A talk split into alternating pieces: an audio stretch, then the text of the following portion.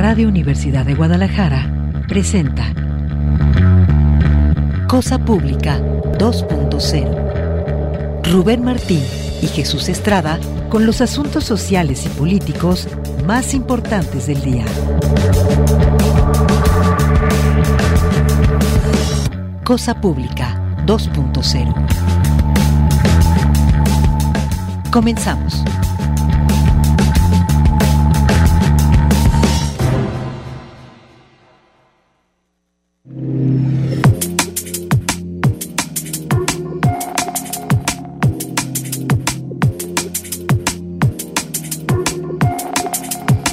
¿Qué tal? Bienvenidos a Cosa Pública 2.0. Nos da muchísimo gusto que nos esté acompañando, que nos esté sintonizando, ya sea que lo hago a través de la frecuencia modulada, el 104.3 de FM aquí en la zona metropolitana de Guadalajara o también en otras emisoras universitarias. Y también pues eh, eh, agradecemos a quienes prefieren sintonizarnos también a través de la transmisión que hacemos de la página de medios de la Universidad de Guadalajara o a través de nuestras redes sociales. Bienvenidos a todos ustedes, muy eh, cordial saludo, les agradecemos que nos estén acompañando. Vamos a presentarle en el, programa de esta tarde un primer apartado sobre el tema de desaparecidos. Hay novedades lo que tiene que ver con esta denuncia de desaparición eh, masiva en una a, cuatro jóvenes el 25 de diciembre pasado mientras viajaban de Colotlán hacia Jerez allá en Zacatecas y también eh, el seguimiento pues a, este caso que en el que se destaca la eh, posible intervención de las policías municipales de localidades de la zona norte del estado. Le vamos a dar seguimiento también al conflicto por los, el predio destinado a un parque allá en Huentitán y que en este momento está en posesión de una empresa que quiere levantar un desarrollo inmobiliario. Vamos a dar seguimiento también al trabajo de nuestra compañera Jade Ramírez sobre los hechos represivos en Jalisco, que es el, sello distintivo de este gobierno. Hay información que tiene que ver con la ciudad liberal, también con el juicio en contra de García, Genaro García Luna, exsecretario de Seguridad en el gobierno de Felipe Calderón, que es un, se considera, muchos ya lo llaman el juicio del siglo, me parece que es apresurado calificarlo de esa manera pero sin duda es un proceso jurídico muy importante porque pueden salir a luz muchas revelaciones acerca de cómo opera el narcoestado en México y hacia el final del programa vamos a actualizarle la información sobre el conflicto social que se vive en Perú, estas intensas movilizaciones que se han desatado en hace prácticamente mes y medio ya después de la destitución de Pedro Castillo el 7 de diciembre pasado y en este momento exigiendo la renuncia de la presidenta de facto Dina Boluarte por todos los hechos represivos de los que es responsable su gobierno. Es el menú de temas que tenemos en esta tarde. Le agradecemos que nos acompañe. Antes de los detalles, saludo con mucho gusto a mi compañero Jesús Estrada, también Alejandro Coronado en control, perdón, en asistencia de producción y Emanuel Candelas en controles. Jesús, ¿cómo estás? ¿Qué tal, Rubén Martín? Un gusto acompañarte. Gracias a todos ustedes también por acompañarnos en esta hora de Cosa Pública 2.0. Impresionante las imágenes de, de Perú, Rubén. La llegada de miles y miles de campesinos, de comunidades indígenas de las diferentes partes del país a Lima, a la capital. Ahí está tomada prácticamente y los mensajes durísimos. Abajo el sistema colonial eurocéntrico, abajo la oligarquía criolla, parasitaria y racista. Es un reclamo a toda la clase política de ese país y son pues horas tensas todavía. Vamos con esta primera nota que tiene que ver con el seguimiento a la desaparición de estos cuatro jóvenes de la zona norte del estado. Fue la Fiscalía de Zacatecas quien confirmó el hallazgo de varios vehículos, entre ellos el que se encontraba la camioneta MG en color plata de placas de Jalisco donde viajaban los cuatro jóvenes originarios de Colotlán que desaparecieron el 25 5 de diciembre entre los límites de Zacatecas y Jalisco. Es una información de nuestro compañero Henry Saldaña. Cuenta que, según la Fiscalía de Zacatecas, el vehículo presentaba varios oficios, orificios de arma de fuego y junto a ese vehículo fue localizado otro y en la cajuela se encontraba el cadáver de una persona mutilada. El otro de los vehículos localizados eh, se encontraron ahí restos humanos, mientras que peritos forenses de Zacatecas analizan si los segmentos podrían corresponder a los jóvenes desaparecidos. Dice, por lo pronto continúa la búsqueda de las hermanas Márquez Pichardo de Irma, la prima de ambas, y de su prometido José. José Gutiérrez. Y justo sobre este eh, tema vamos a presentarle una pieza a nuestro compañero Gonzalo Vega eh, de Radio Universidad de Guadalajara, ya en Colotlán, donde nos cuenta del operativo que llevó a cabo en la comisaría de Colotlán. Vamos a escuchar a Gonzalo Vega. Es un placer saludarte a ti y a todo el auditorio, porque en efecto, como bien lo comentas, en estos momentos acaba de desplegar un fuerte operativo de la Policía Estatal, del Ejército Mexicano y también de la Fiscalía del Estado de Jalisco. En estos momentos se encuentran en las notificaciones al Comisario de Seguridad Pública. No hay versión oficial aún. Eh, observamos hace un momento que eh, arribaba un abogado, entonces estamos a la espera de la información que se sigue generando. Mientras tanto, eh, pues vemos mucha presencia de elementos de seguridad.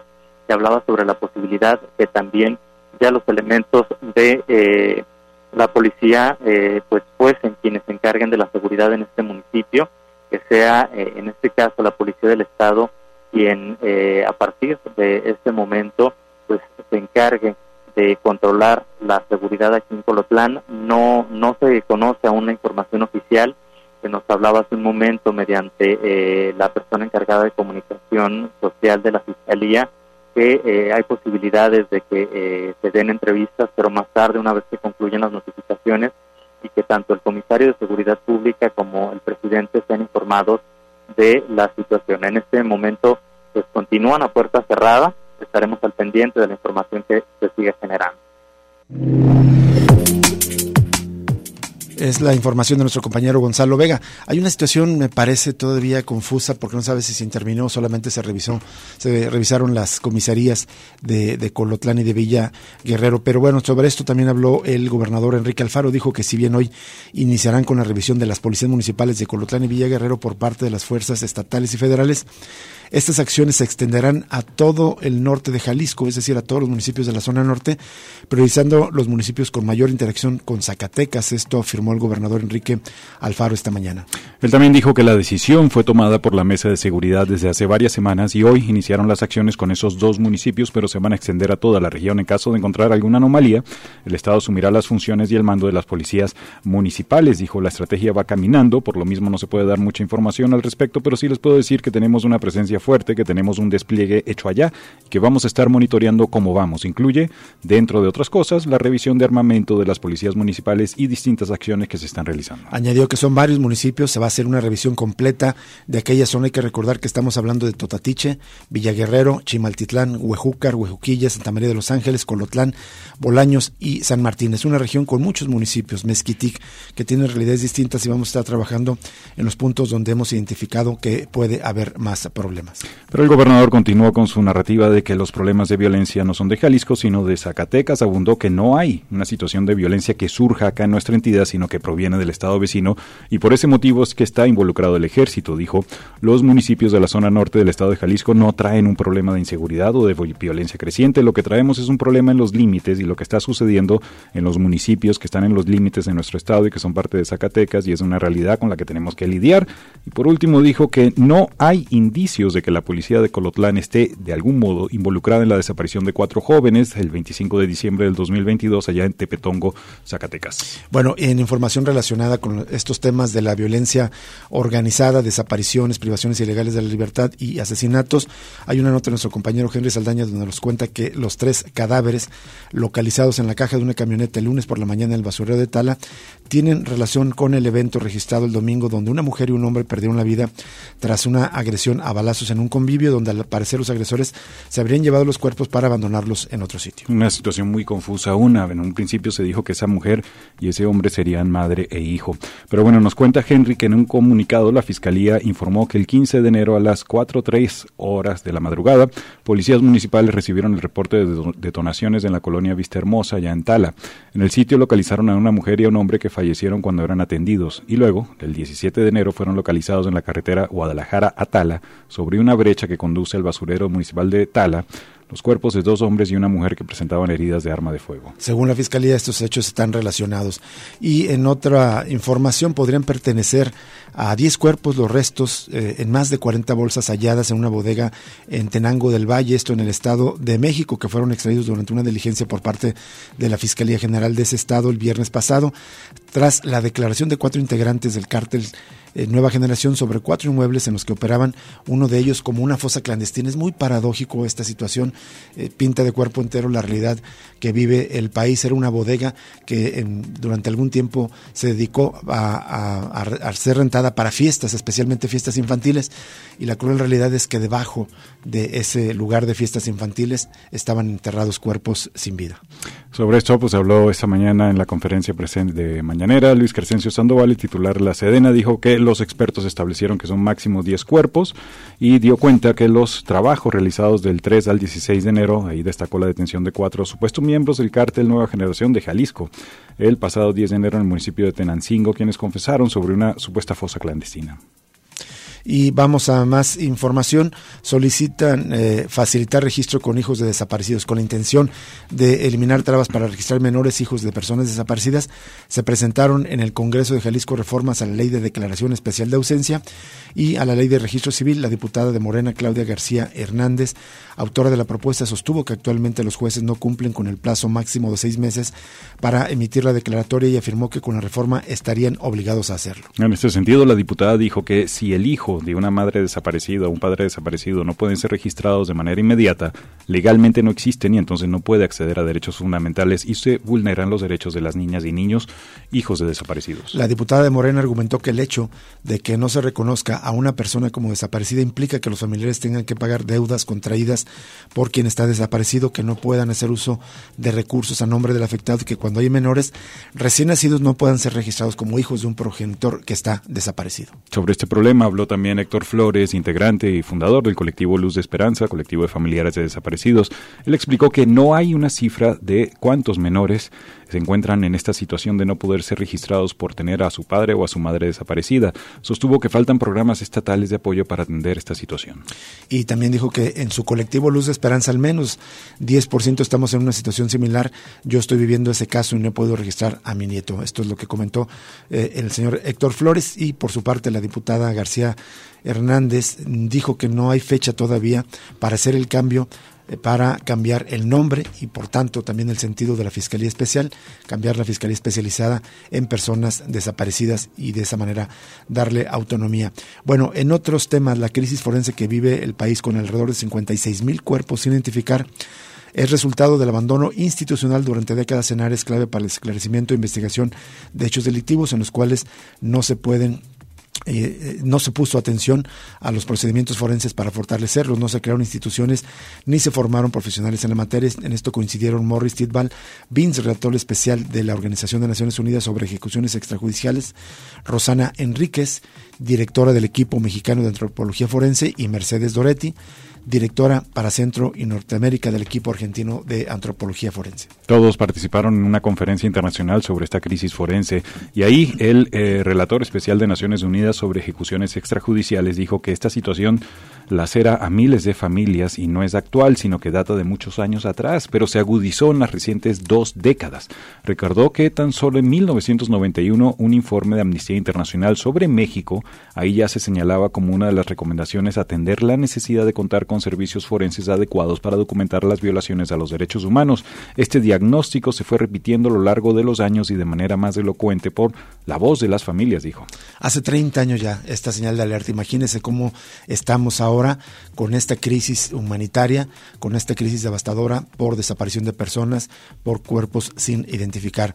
Por su parte, Rosana Enríquez expuso que cuando se reflexiona sobre la crisis forense en México es hablar de años de impunidad, de que no se fortalecieron las acciones forenses, ni se formó a profesionales para la identificación de cuerpos, ni para dar un trato digno a las víctimas. Lo que vemos reflejado en la crisis corresponde a las fosas comunes y en los procesos actuales de exhumación que tienen los sitios de enterramiento clandestino. Por su parte, Mercedes Doretti, la directora para Centro y Norteamérica del equipo argentino de antropólogos forenses, recordó que en los últimos cinco años ha habido un cambio importante en este problema y dijo que los familiares de personas desaparecidas han impulsado una ley general en la materia. Las acciones de búsqueda y las nuevas tecnologías, así como métodos de identificación forense, como el Centro Nacional de Identificación Humana, pero señaló que aún se tienen importantes desafíos pendientes. Entre ellos está el eh, tener tantos nuevos actores involucrados que puede implicar una mayor fragmentación de la información forense. La conclusión es de la mayor relevancia a la que llegaron estos expertos. Tenemos un problema grave en cuanto a la cooperación interinstitucional, esencialmente entre la Comisión Nacional de Búsqueda y la Fiscalía General de la República. Doretti y el relator de la ONU propusieron que sería conveniente que ante la situación actual en cuanto a la atención de la crisis forense, exista una mesa, una Comisión Nacional de Coordinación Forense en la que participen todas las organizaciones gubernamentales y no gubernamentales, familiares y sociedad civil, donde se expongan los trabajos en la materia para que la información sea pública. es eh, de sentido común esta propuesta. Ante esta crisis, crear un organismo especial que le dé seguimiento cotidiano, pero bueno, el gobierno federal no le parece, eh, en este momento todo indica algo relevante esta crisis forense que tenemos. Vamos a una pausa y regresamos con la primera entrevista de esta tarde.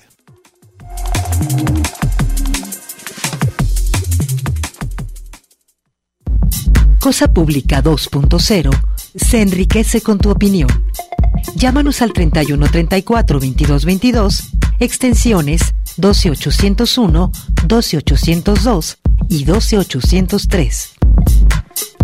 Regresamos en unos momentos.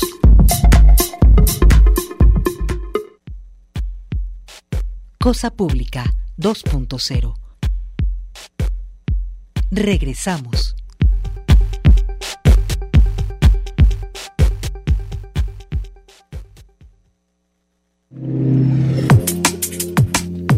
Seguimos en Cosa Pública 2.0, bueno, para dar seguimiento a este conflicto por unos eh, predios adquiridos por el gobierno de Guadalajara para destinarle un parque público y que de manera indebida han sido trasladados a una empresa inmobiliaria para desarrollar lo que llaman Distrito Iconia. Tenemos en la línea a Javier Armenta, expresidente de la Federación de Estudiantes Universitarios, porque al día de ayer acudió junto con Zoe García, presidenta de la FEU, a la Ciudad de México para ofrecer una rueda de prensa allá en la capital y informar de los avances de este caso. Eh, Javier Armenta, ¿cómo estás? Muy buenas tardes. Muchas gracias por invitarme a platicar contigo y con tu auditorio. Al contrario, Javier, eh, compártenos, eh, ¿por qué decidieron hacer la rueda de prensa ya en la Ciudad de México? Mira, en primer término porque frente a un conflicto de esta naturaleza que es de carácter social, que tiene más de 10 años, desafortunadamente con las autoridades de nivel local, pues no hay diálogo y al contrario, pues hay una persecución jurídica, política con personas integrantes del movimiento y acudimos en Ciudad de México en primer turno pues para que las autoridades de ese nivel nos escucharan, en segundo término para que, bueno, llamar a ellos a que nos pudieran escuchar, atender nuestro caso, porque bueno, pues nos están persiguiendo jurídicamente, en este caso a, dos compañeros y a mí, eh, vecinos algunos del barrio y otros estudiantes de la universidad, por el movimiento que hemos emprendido en el parque y yo creo que, que nuestro caso en los tribunales tiene que ser juzgado en materia de derechos humanos es en primer término. Segundo, porque además de la defensa jurídica que hemos emprendido, y tenemos ya una suspensión penal donde dice y ordena la empresa, al ayuntamiento, pues que en, dos secciones del predio, que corresponde más o menos al 60-70% del predio, este no se puede construir, transformar, vender ni nada, pues al día de hoy siguen construyendo, violando esta suspensión, este, y bueno, pues violando la legalidad, además de todas las irregularidades que en algún momento ya hemos denunciado yo u otros actores en el tema de Iconia, ¿no? Este, ese fue en segundo término para decir que, que no están siguiendo la ley. Y bueno, tercero, este, porque queríamos eh, allá, a nivel nacional, eh, hacer cuentas de la proporción del despojo, que si me da su oportunidad puedo decirlo aquí brevemente. Adelante. El terreno son 136 mil metros cuadrados. Este terreno que fue comprado para hacer parque en 1980 por decisión del Congreso del Estado. Este, si al día de hoy tú o yo quisiéramos comprarlo al cash cash, el metro cuadrado, eh, valor comercial promedio en ese terreno nos saldría 12 mil pesos al mes, digo 12 mil pesos el metro. Bien, si multiplicamos esta cantidad serían poco más de 1.600 millones de pesos, ¿de acuerdo? De, esa, de ese valor mercado al día de hoy, ¿cuánto está pagando la empresa? La empresa está pagando, y no al cash cash, solo 688 millones de pesos, si es que los paga, porque bueno, pues lo va a hacer en especie y al final te dice que te entregan 10 pesos de banqueta cuando en realidad te entregan dos o tres, ¿no? Bien. Este, entonces es menos de la mitad, es cercano a un tercio del valor eh, comercial real del predio, lo que está pagando la empresa.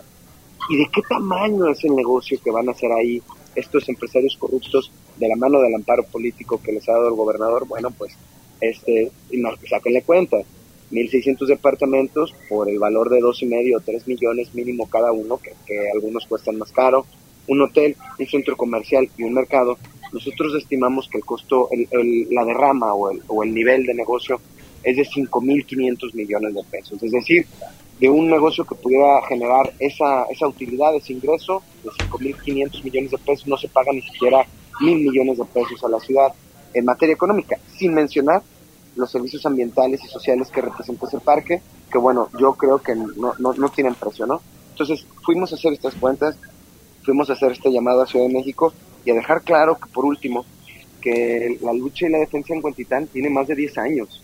¿no? Don Arturo, este, la doctora Raquel, que ayer estuvo, mencionaron algunos amparos y muchas acciones jurídicas que hemos emprendido desde hace muchos años para recuperar este parque, incluso antes que el actual gobernador, quien es el auspiciador político de este proyecto, fuera incluso alcalde de Guadalajara, ¿no? Entonces, pues queremos dejar muy claro que la lucha es vecinal, al margen de lo que quiere reducir al gobernador, que es un tema de un conflicto político, y claro que no. O sea, la quieren reducir a un conflicto entre el gobierno del Estado y el grupo político de la Universidad de Guadalajara, cuando, como dices, es un tema que iniciaron los vecinos hace más de una década. Javier Armenta, me gustaría que te detuvieras en el amparo que eh, concedieron a los vecinos. ¿Quién lo impulsó? ¿Cuáles son las motivaciones jurídicas? ¿Y desde cuándo está vigente y, se está incumpliendo? Este, ese amparo eh, yo, lo, yo lo puse a partir del desalojo del 19 de agosto eh, del 2021.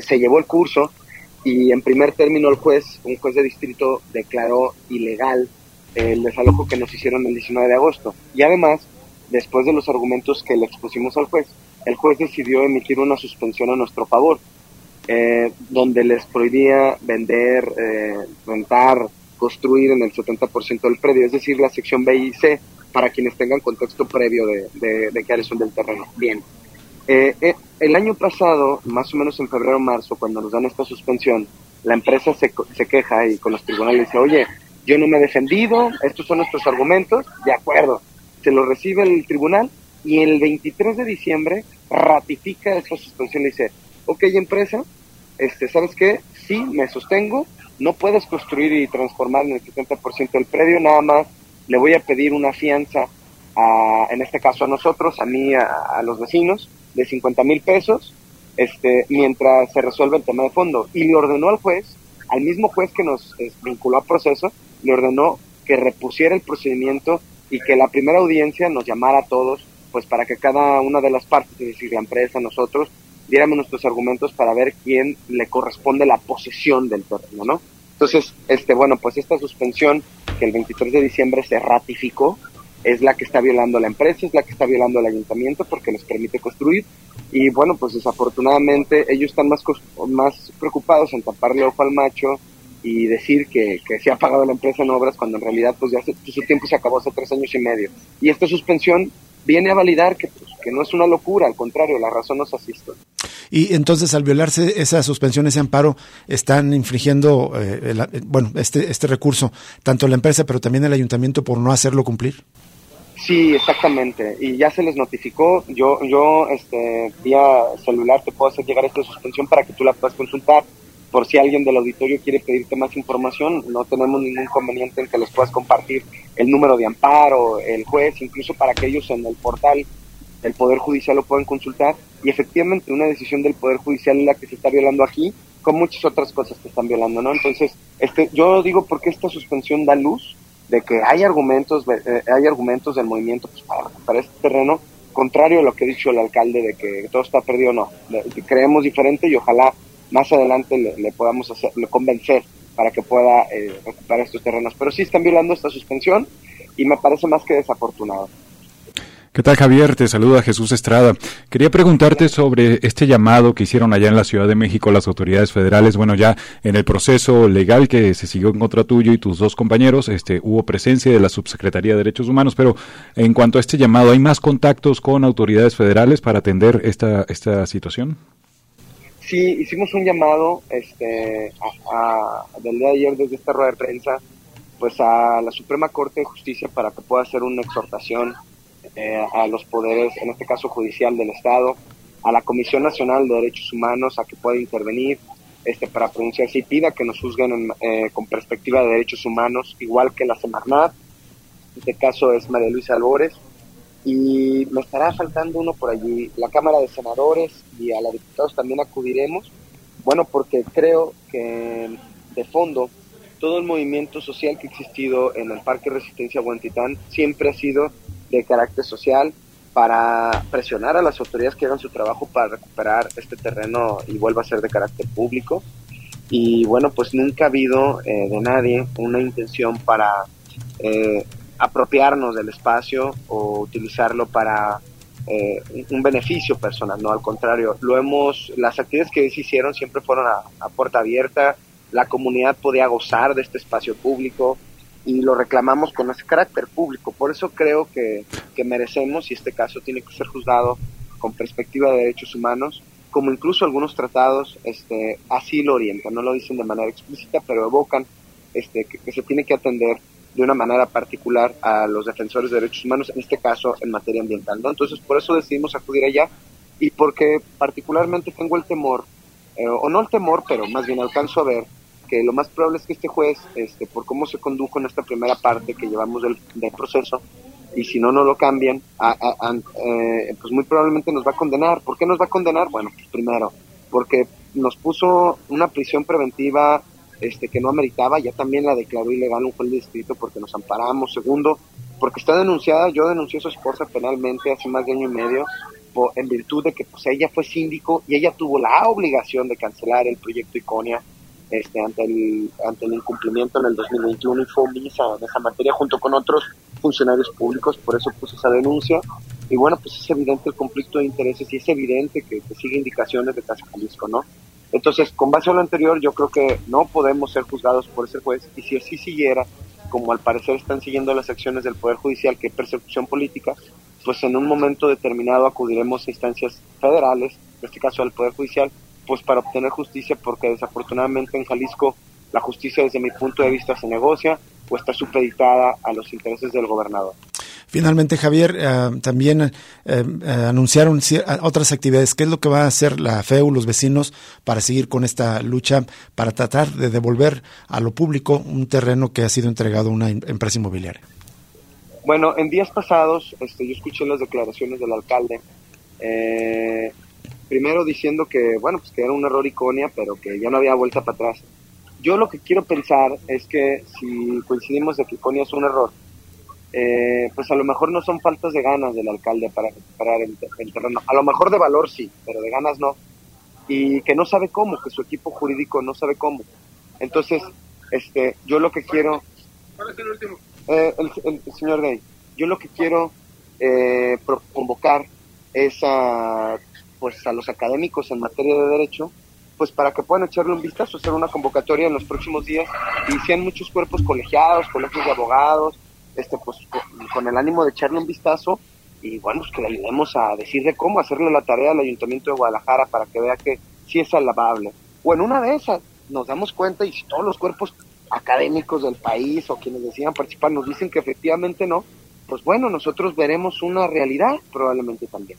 Pero si los cuerpos académicos dicen cómo sí, pues creo que el ayuntamiento ojalá este pueda estar receptivo y ya nomás le ponga un poquito valor pues para dar una lucha ciudadana este que va que, que, daría mucho bienestar a no solo a la comunidad sino a toda la ciudad por los servicios ambientales que representa el parque. Muy bien, Javier. Bien, te agradecemos eh, mucho, Javier Armenta, que hayas tomado esta llamada. Gracias. Hasta luego, buena tarde. Ahí tiene usted las declaraciones, pues eh, indagar si es posible restituir a, este predio como un parque público. Ojalá así sea. Vamos a una pausa y regresamos también con más información sobre este tema.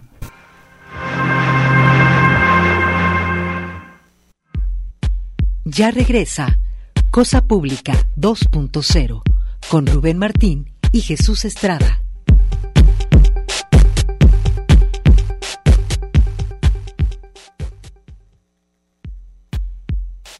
Cosa Pública 2.0. Regresamos.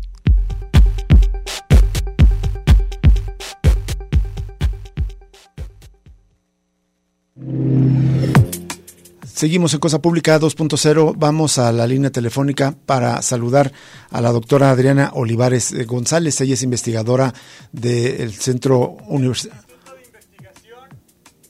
Sí, es del Instituto de Investigación Estudios para la Ciudad del Cuad. Eh, doctora Adriana Olivares, muy buenas tardes. Le saluda Rubén Martín.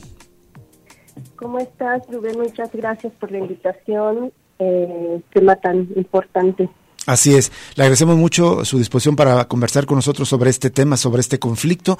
Estamos hablando nuevamente de estos predios adquiridos para hacer un gran parque público eh, con un corredor pues de, espacio eh, de área verde que se vincula a la barranca de Huentitán, pensado desde 1965. Ayer Carlos Martínez Macías, nuestro colega aquí en Radio Universidad de Guadalajara, publicaba una columna en Milenio donde recordaba que el proyecto viene desde 1965, se concreta en 1980 y sin embargo en 2008 los gobiernos municipales toman otra directriz y lo destinan a un parque, perdón, a un desarrollo inmobiliario privado.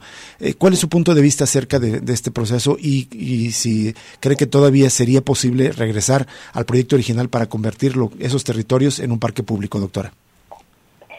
Mira, el, el todo el conflicto que hay, pues con ese previo, eh, digamos, no es propio de la zona, porque lo hemos visto en muchos lugares del área metropolitana y en muchos lugares de Jalisco.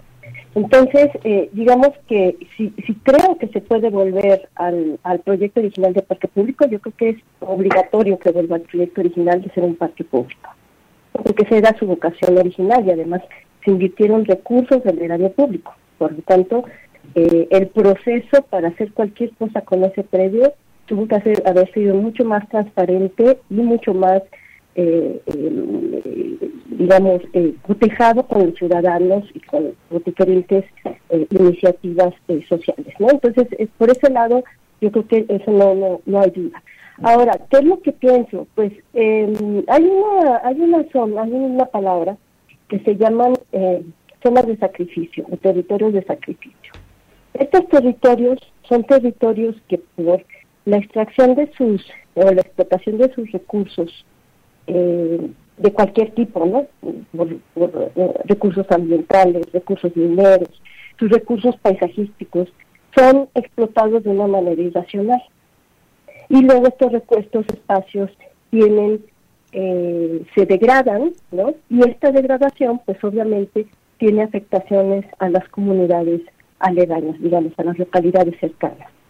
Pues este, este es un ejemplo de precisamente uno de esos territorios de sacrificio. La barranca de Huentitán ha sido, y el río Santiago, ha sido un territorio de sacrificio de siempre, porque se han explotado irracionalmente sus recursos, se ha manejado ambientalmente de una manera insostenible y por lo tanto este, el, la extracción de agua y, las, eh, y el factor inmobiliario pues han hecho que este territorio, eh, eh, la barranca se degrade.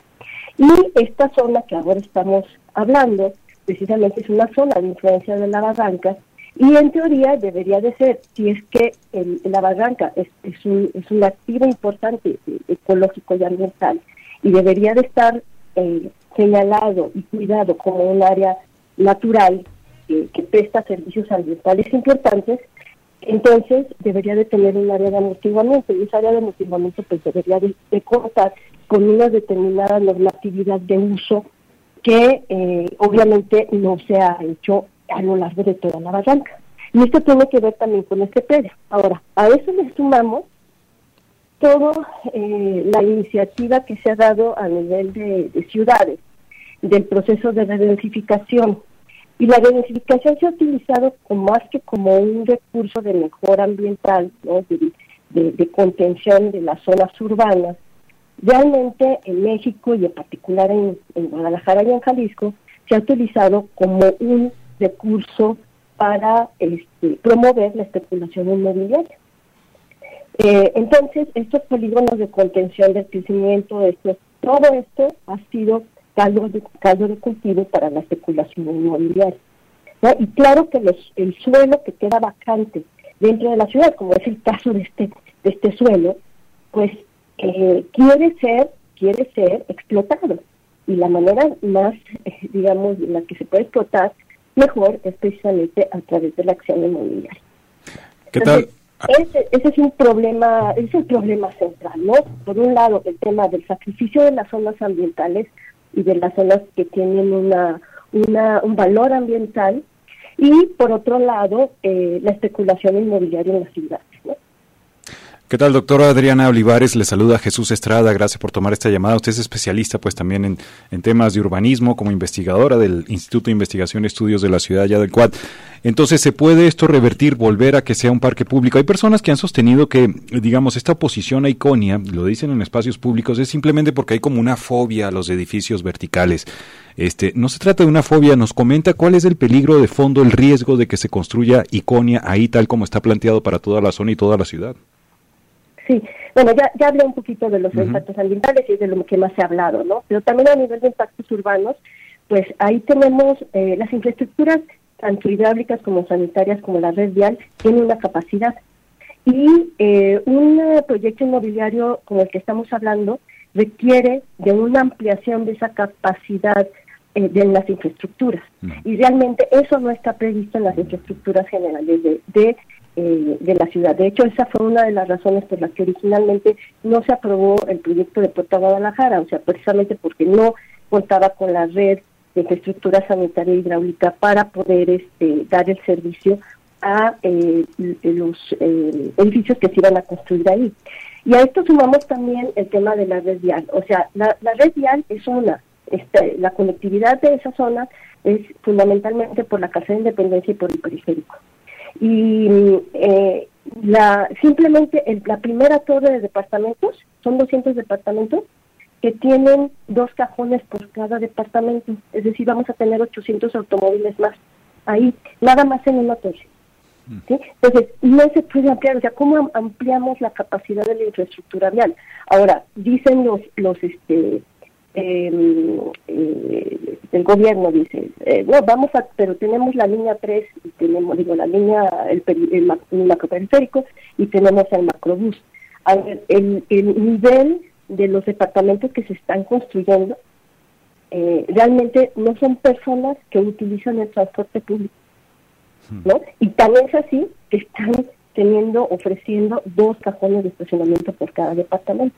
Por lo tanto, ahí tenemos por un lado una, un, un problema de capacidad de infraestructuras. Entonces ahí, digamos, ese es el primer impacto. Y a nivel social, pues obviamente este, son viviendas que están eh, accesibles a sectores medios y medio altos, aunque son viviendas pequeñas, el costo, como ya lo dijo Javier Armenta, por metro cuadrado de la zona es muy alto y por lo tanto solo lo van a poder adquirir personas de capacidad media o medio alta. Y esto va a generar varios problemas sociales. Por ejemplo, eh, un proceso de desarticulación del territorio y de segregación espacial, de tal manera que vamos a afectar el tejido social. Es decir, esto va a quedar como un lunar, un lunar de alto nivel, ¿no? En una zona que tiene una determinada, un determinado funcionamiento a escala barrial y vecinal. Entonces ahí vamos a tener una desarticulación del territorio. Y por otro lado, en el, en el, en el corto y, mediano plazo se va a generar un proceso de gentrificación social que tiene que ver precisamente con la elevación de las rentas y el traslado de la población que no puede pagar esas rentas en, la zona a zonas más alejadas. ¿no? Y también eh, paulatinamente, y como vemos que se va a construir un hotel, un centro comercial, etcétera, también se prevé un proceso de gentrificación productiva, es decir, van a salir las eh, los eh, negocios locales para ser sustituidos por negocios más rentables, ¿no? A, nivel de, empresas este, más grandes y de más renombre. Entonces ahí tenemos, digamos, varios varios impactos. Y, eh, y yo creo que el impacto más importante, ¿no? Es el, impacto en la gobernanza del territorio, que yo creo que ese es el, punto central, ¿no? La capacidad de diálogo y el logro de acuerdo entre actores. Ese es, digamos, a nivel, digamos, lo peor que yo puedo ver. Doctora Adriana Olivares, de otro lado, eh, ¿qué se perdería o qué se ganaría más bien si se mantuviera como un parque público en términos de servicios sociales y ambientales eh, en, ese, en ese espacio? Precisamente em, eh, estaba escuchando el día de ayer que la, licenciada Raquel Gutiérrez Najera y, Javier Armenta estaban promoviendo para que la zona fuera declarada como una zona, un área natural protegida a nivel federal. Eh, eso sería muy importante eh, y precisamente esas zonas que están ahí serían como las zonas de amortiguamiento para que esa zona, esa área natural protegida, eh, tenga un plan de manejo eh, adecuado, ¿no? Por lo tanto, eh, es, es, un, es muy importante, tan, tan importante como es eh, importante eh, la barranca de que Santiago y los servicios ambientales que presta a la ciudad. Así es. Sería un, una, pues un espacio, si, lo imagináramos, de, preservación, pues sería muy importante para toda esa zona eh, norte de, la ciudad de Guadalajara. Muchísimas gracias, doctora Adriana Olivares, por aceptar conversar con nosotros.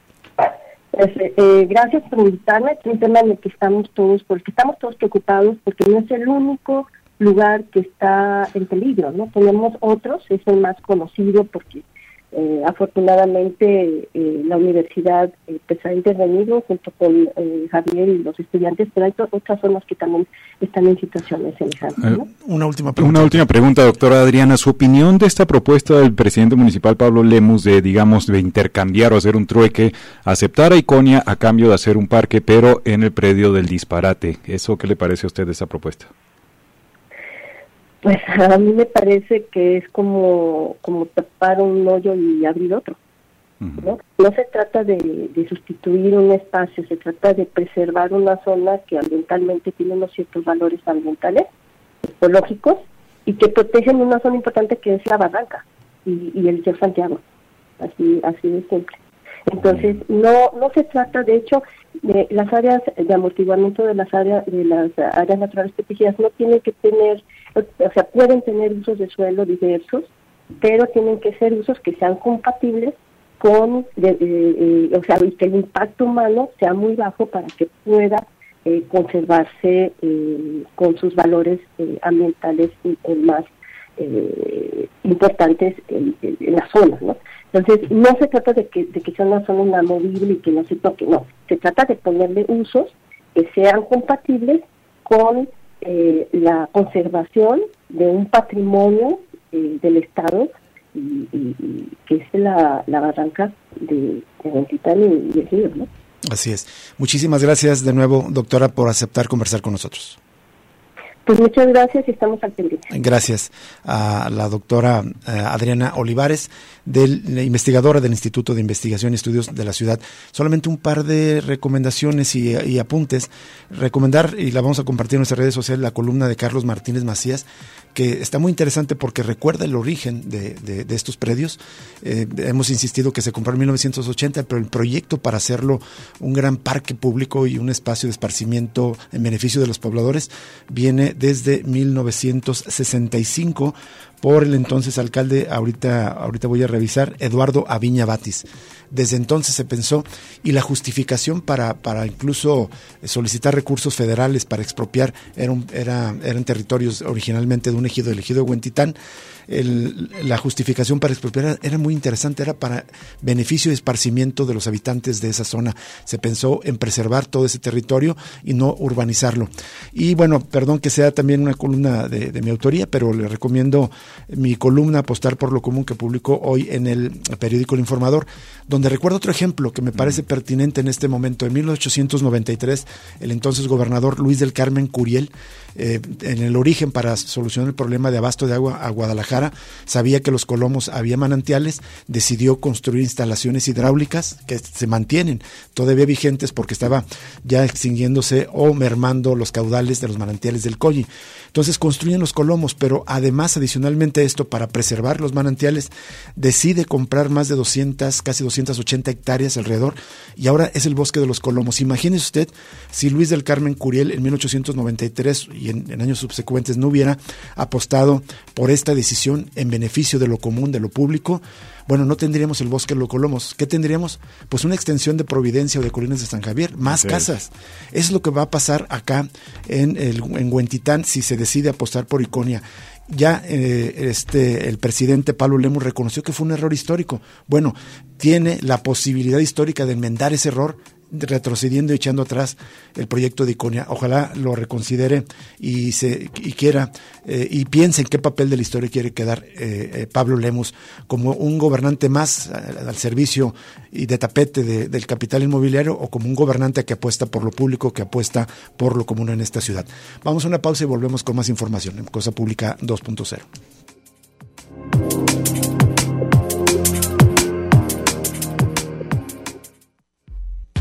Ya regresa Cosa Pública 2.0 con Rubén Martín y Jesús Estrada.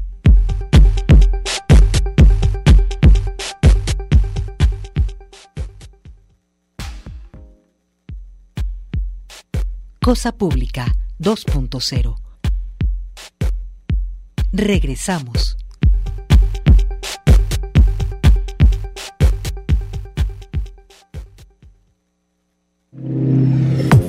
Regresamos a Cosa Pública 2.0 con otros asuntos también de la mayor importancia y vamos a presentarle la tercera entrega de este reportaje especial que está presentando nuestra compañera Jade Ramírez aquí en UDGTV Canal 44 y en Radio Universidad de Guadalajara. Reprimir la protesta, el sello de Jalisco. Esta es la tercera entrega.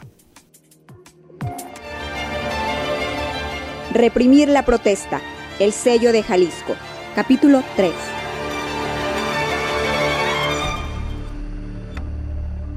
Junior con sentido de Monterrey y famoso en TikTok afirmó que con poder y dinero todo se puede hacer.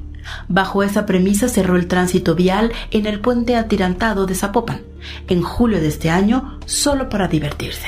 Lo anterior se dio dos años después de que más de 100 jóvenes sin poder ni dinero como él ejercieran el derecho a la protesta en Guadalajara para reclamar el abuso policial contra Giovanni, un joven completamente distinto al Fofo, también pobre y sin poder, pero que fue ejecutado extrajudicialmente luego de que lo detuviera la policía de Ixtlahuacán del Río.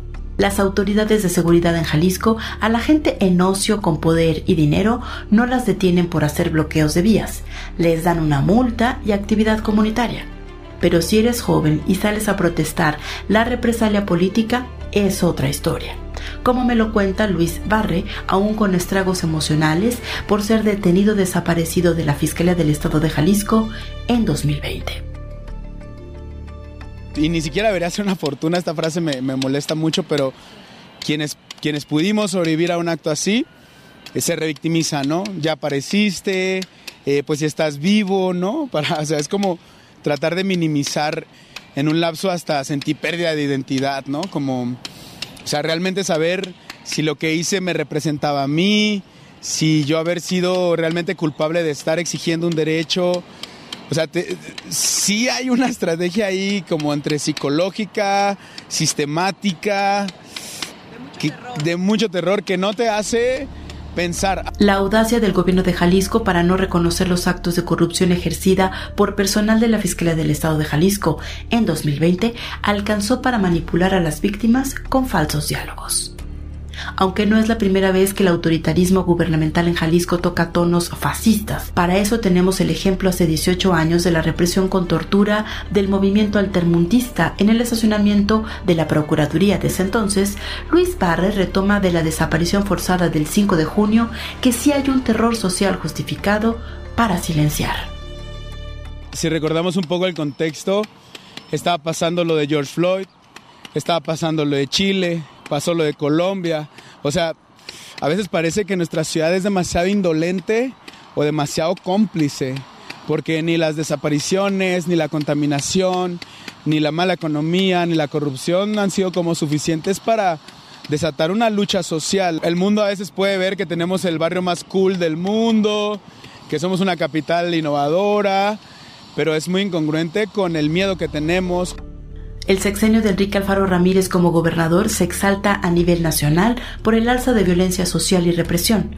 Así lo consignó la Oficina del Alto Comisionado de Naciones Unidas para los Derechos Humanos en el marco de las desapariciones forzadas de 100 personas el 5 de junio de 2020. La otra consigna que se ha popularizado es ¡Fuera Alfaro! en lo que también se ha vuelto un movimiento, como lo explica Raúl Argáez, activista social tradicionalmente en Jalisco hemos tenido malos gobiernos ¿sí? en las últimas décadas. Nos ha gobernado el PRI y, nos ha ido muy mal. Nos ha gobernado el PAN, la gente ha buscado la alternancia y nos fue peor. ¿sí? Y ahora que regresó eh, este híbrido eh, de, movimiento ciudadano, ¿sí? Eh, esta fusión con lo peor del PRI, del PAN, del PRD, pues fue lo que nos tocó, sí, el, peor gobierno, sí, este, de las últimas décadas podría decir yo, ¿sí? Y pues es el hartazgo de un, no, no quiero decir de, generalizada la población, pero sí de un sector importante que se hace representativo de la voz de, mucha gente que está inconforme, ¿sí? Eh, nosotros vemos que ha venido creciendo este grito, eh, a veces aumenta la voz, a veces eh, se pierde un poco, pero es constante, ¿sí? El Fuera al Faro está presente en prácticamente la mayor parte de las manifestaciones. La ausencia de verdad y justicia a la disidencia que protesta también se ejemplifica en las voces críticas que se autorregulan. En el siguiente y último capítulo, periodismo y libertad de expresión. Reportería y guion Jade Ramírez. Reprimir la protesta. El sello de Jalisco. Thank you. Esta es la tercera entrega y, bueno, muy seguramente será muy importante la última entrega de Jade Ramírez sobre periodismo y libertad de expresión porque estamos viendo también tiempos oscuros y en este contexto condenamos las declaraciones del el gobernador Enrique Alfaro que llamó gatillero a nuestro amigo y compañero Diego Petersen, un periodista por demás reconocido, no, su trayectoria lo avala, defiende su trabajo y está muy lejos de ser un gatillero como lo descalificó el gobernador y qué pena que tengamos un gobernante que se dedica a descalificar el trabajo de los periodistas y a reprimir la protesta social. Bien, ya antes de irnos solamente, eh, pues hay un llamado urgente eh, para eh, exigir al Estado mexicano la inmediata búsqueda y presentación con vida del profesor Antonio Díaz Valencia y del abogado Ricardo Arturo Lagunes Gasca. Ellos, pues, según el Centro de Derechos Humanos Fraiba, este, ambos, digamos, se dedican a la protección del el ambiente. El profesor Antonio Díaz es líder de la comunidad indígena de Aquila y abogado defensor de derechos humanos y Ricardo Arturo eh, pues trabaja en la defensa del territorio contra actividad minera, por cierto. Están desaparecidos desde el pasado domingo 15 de enero y se exige su presentación con vida.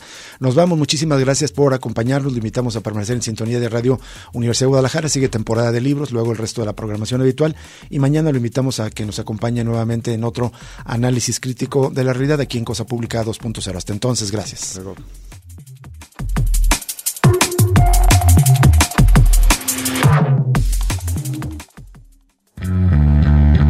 Radio Universidad de Guadalajara presentó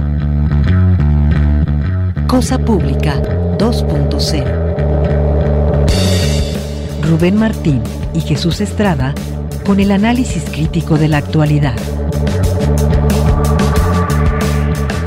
Cosa Pública 2.0. Gracias por escucharnos.